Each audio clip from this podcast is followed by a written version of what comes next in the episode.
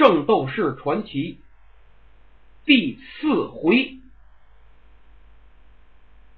上次说到沙尔拉半路截杀星矢，欲置星矢于死地。就在千钧一发之际，星矢小宇宙爆发。面对身穿天马座圣衣、小宇宙爆发的星矢。沙尔拉是心中一震，他深知仅凭他一人，现在已是万难取胜。于是他大喝一声，命令他带来的那十几个小喽啰一起上，要仗着人多，把星矢的性命结果。此时的星矢啊，是信心十足，他感觉在自己的身上。哎呀，有着使不完的劲儿。刚才虽然挨了沙尔拉半天揍，但是现在也不觉得疼了，就好像那抽了大烟打了鸡血差不多。星矢看了看眼前这十几个小喽啰，是嘿嘿一笑，一脸的瞧不起。就凭你们这群小泥鳅，还想和小爷我伸手？哎呦，真是笑掉大牙呀！不想死的往后站，活腻了的洗干净脖子往前来。小爷我一拳一个，管杀不管埋。那十几个人一听，鼻子差点气歪了，心说话：好你个星矢，你可真是使个浪打喷嚏，好大的口气呀你啊！我们哥几个也不是吃素的，今儿个要好好教训教训你。这十几个人奔星矢就过去了，是人人奋勇，个个争先，面目狰狞，都下了狠手了，欲置星矢于死地。书中代言，这十几个小喽啰也都是在圣域接受过训练的武士。那也都有能耐，但是分跟谁比？和星矢一比呀，差的太远了。要是放在以前，那不好说。如今星矢是身穿圣衣，又高人一筹，领悟了小宇宙。您说这十几个人还有好吗？白给呀！星矢纵身一跃。和这些小兵是斗在一处，沙尔拉在一旁观战，开始还洋洋得意，心想：打不死你也把你给累死。可没几个回合，这沙尔拉心就凉了，泄了气了。就见星使是身形晃动，穿插于这十几个人当中，一招紧，这一招，一招快，这一招，啪啪啪啪。哎呀，打的这些人是眼花缭乱，一个个是热汗直淌啊！沙尔拉在旁边看，本来以为星矢没戏唱，万万没想到，他带来的这十几个人成了星矢的免费陪练，让星矢打了场漂亮的表演赛。那这不能叫表演赛，应该叫表演仗。魔灵啊，站在高处欣赏着爱徒的表演，高兴的不得了啊，嘴都合不拢了。要是摘了面具，你一看就和那弥勒佛差不多少。他这心里一高兴，嘴上就管不住。沙尔拉，你看怎么样啊？还不服吗？你还没看出来呀？这星矢哄着你那十几个饭桶玩呢。等他找到了机会，一招就把他们给全包圆了。您还别说，还真让魔灵给猜着了。也不知怎么那么巧，怎么那么寸。魔灵话音刚落，星矢那边就看准了时机。他也攒足了气，一招天马流星拳。哎，那位说了，怎么又是这这这天马流星拳呀？这星矢就没别的。哎，您还别小看这招天马流星拳。虽然啊，咱们上文书说星矢用这招打沙尔拉，结果来了个烧鸡大窝脖，没成功。那是因为一他没穿圣衣，二他没爆发小宇宙，哎，威力不够。现在可不一样，同样是这招。出拳次数、击打力等等等等，那超出何止万倍！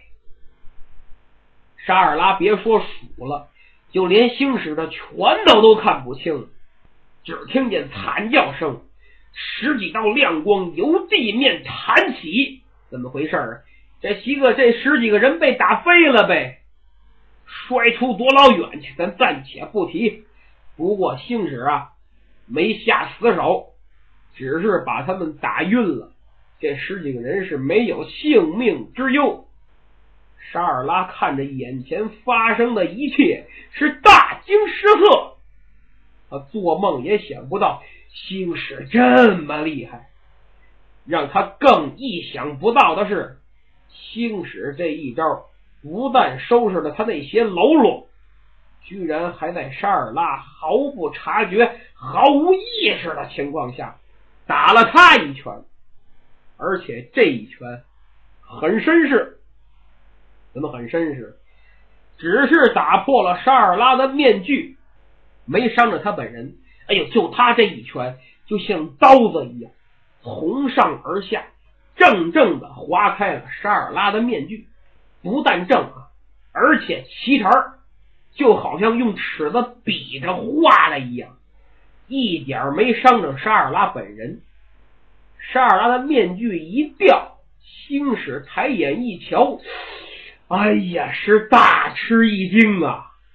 哎呀，原来沙尔拉长得这模样啊！什么模样？大美女一个！拉的这张脸那是绝顶的漂亮，瓜子脸。面似桃花，白里透红，晶莹剔透，美玉无瑕。弯月眉，细如柳叶，高鼻梁，樱桃小嘴，薄嘴唇。哎呀，可爱极了！最漂亮就是那双大眼睛，又亮又迷人，眼睫毛倍儿长，就好像那洋娃娃一样。星矢看着沙尔拉半天呢，目瞪口呆。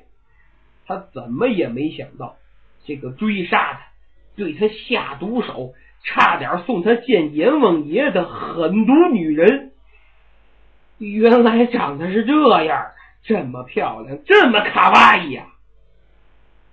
沙尔拉见大势已去，自己被打的现了原形，星矢还放了他一马，有点心灰意冷，紧闭双眼。一脸的不自然。哎呦，原来你长得这么漂亮，我还以为你戴面具是为了遮丑呢。听了星矢的话，沙尔拉转身就走，边走边说道：“下次见面，我也会穿圣衣，到时候我会让你双倍偿还的。”追杀到此结束，沙尔拉等人回到各自的住处，暂且不提。星矢也脱掉了圣衣，背好箱子，跟着魔灵是继续赶路。回想起刚才的惊心动魄，魔灵是禁不住后怕，可星矢却是高兴的不得了，一脸的得意呀。有时候走着走着还笑出事儿来。说到底呀，这还是个不懂事儿的孩子，根本不会考虑那么多。二人走了好一会儿，天已经快亮了，眼前展现一座大山，雄伟壮丽的大山。魔灵对星矢说：“翻过这座大山就是雅典市内，从那儿你可以回日本。我们就此别过吧。”从今以后，你要恪守职责，谨慎行事，好自为之。今后还会有机会和为师见面。星矢一听说自己终于能回家了，心中是高兴不已。但是，一想到自己要和恩师分手，心中不免有些伤感。老师放心，弟子记下。对了，你刚来的时候，为师问过你，为什么要将圣衣带回日本？你不告诉我，现在能不能说说呀？这个，这个，这个。星矢一听魔灵又问起这个，刚才的激动与果断全无，一脸的不情愿、为难呢，说话也吞吞吐吐。魔灵一看，哈哈哈，算了算了，临走为师就不为难你了，速速赶路吧。是，师傅多多保重，弟子就此拜别。星矢转身，背着圣衣三窜两跳，消失在黎明里。魔灵望着星矢远去的方向，百感交集呀。自言自语道：“星矢，好徒弟，你的战斗现在才刚刚开始。”花开两朵，单表一枝。镜头转回日本东京，一座豪宅。哎呀，金碧辉煌，巨大无比。这座豪宅是古希腊风格，像古希腊的神殿一样。任何人站在他面前，都会觉得自己非常渺小，非常的卑微。只有宙斯才配得起这座宫殿。多大？这可不好说了。我估计呀，就光这个卧室就得有三位数那么多，再算上书房。会议室、棋牌室、贮藏室、厕所、客厅，哎呀，等等等等等等，怎么也得有啊！您自己想象一下吧。说了半天，这是哪儿啊？这就是鼎鼎大名的城户府邸，就是城户家族的房子。这城户家族怎么回事？您先别急，后边咱再说。您先记着，这城户家族那来头可是大大的。星矢就是他们派的希腊去的。闲言少叙，城户府邸里一间大礼堂，座无虚席，来了成千上万名记者，有坐着。的，有站着。的，有蹲着。的，就是没有趴着。的和挂着。的。这些记者都是来自世界各地，不光来自日本嘛。大社、小社、大报、小报、大台、小台，无不聚齐。什么新华社、法新社、路透社、美联社、塔斯社、德新社、巴通社、安莎社、韩通社，还有拉丁美洲通讯社、中东通讯社、欧洲新闻图片社、日本时事通讯社、巴基斯坦联合通讯社，还有土耳其世界新闻通讯社。乌克兰国家通讯社、国际文传电讯社和道琼斯金融通讯社，什么 NHK、BBC、ABC、TVB、BTV、CCTV 等等等等，好嘛，数都数不过来。其实除了来做报道的，也有不少来瞎凑热闹的。主席台上灯一亮，就见一个五大三粗的。大光头站在讲台前，记者咔咔一照相，这哥们的光头闪闪亮亮。您再仔细瞧，这位这个儿可不矮，起码得一米九几，穿一身黑礼服，庄重而威严。可他这张脸，哎呦，有点对不起镜头。怎么长得一脸凶相？就跟那没胡子张飞差不多少，至少能把小孩给吓哭了。一脸的横肉，加上这大块头，一看就不像好人。那光头啊啊，好像就刚放出来一样。这人是谁呀？一会儿您就知道了。暂且透露一点他可不是什么坏蛋，他叫陈几，是给城户哎这个大当家的做保镖，也是做管家的。陈几看时间差不多了，宣布大会开始。今天请各位记者来这里，是有些事情要说明一下。在进入正题之前，先来一些铺垫，请大家看大屏幕。陈几话音刚落，身旁的大屏幕一亮，开始播放一些令人费解的东西。底下记者们纷纷耳语：“哎哎，怎么怎么给咱们看这个？奇怪，这是什么意思呀？啊，哎，你瞧。”这不是陨石坑，哎，这是火山爆发的痕迹吗？哎，这是地震留下的。呃，事实上，各位记者，安静，安静。各位刚才看到的，事实上不是自然现象，而是人为的。陈吉打断了记者们的议论，会议引入正题。这些。都是圣斗士赤手空拳击打的痕迹。陈举这两句话又激起了记者们一阵议论。他们当中有的人听说过圣斗士，但仅仅是听说过而已呀，仅听说过这三个字儿，其他是一概不知。更何况他们当中百分之九十九的人。都不知道圣斗士是个什么玩意儿。看了刚才的画面，再加上陈几那番话，您说这些记者能不议论纷纷吗？他们什么也没弄明白呀，一头雾水。大家静一静，先听我说，不要议论。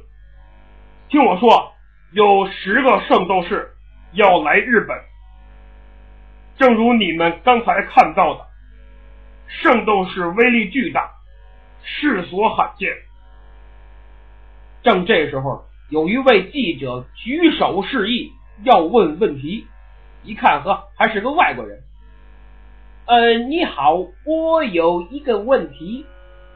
刚才看了视频资料，阁下说圣斗士赤手空拳留下的，这样来看，圣斗士是不是有什么格斗术？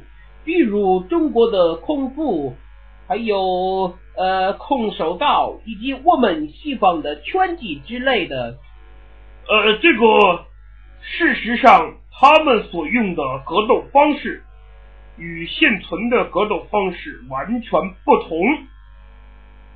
他们是通过燃烧自己体内的小宇宙，从而爆发出惊人的力量，做出上述。超人的行为，从现统计的数据来看，即使是级别最低的圣斗士，出拳的速度，在呃小宇宙爆发的情况下，出拳的速度和音速也是不相上下的。陈几的话音刚落，底下又开了锅了。哎呀，乱成一锅粥了！真的假的？音速？你别忽悠了，你忽悠谁呢？这超过音速那还是人吗？那个，安静，安静，安静！我说的话，各位千真万确。如果一个圣斗士和敌人相距三米或者四米，那么一秒钟最少也能打敌人一百拳。大家一听，呜一下。个个是目瞪口呆，大吃一惊，都不敢相信自己的耳朵，以为自己听错了，是不是台上那哥们吃错了药，胡说八道？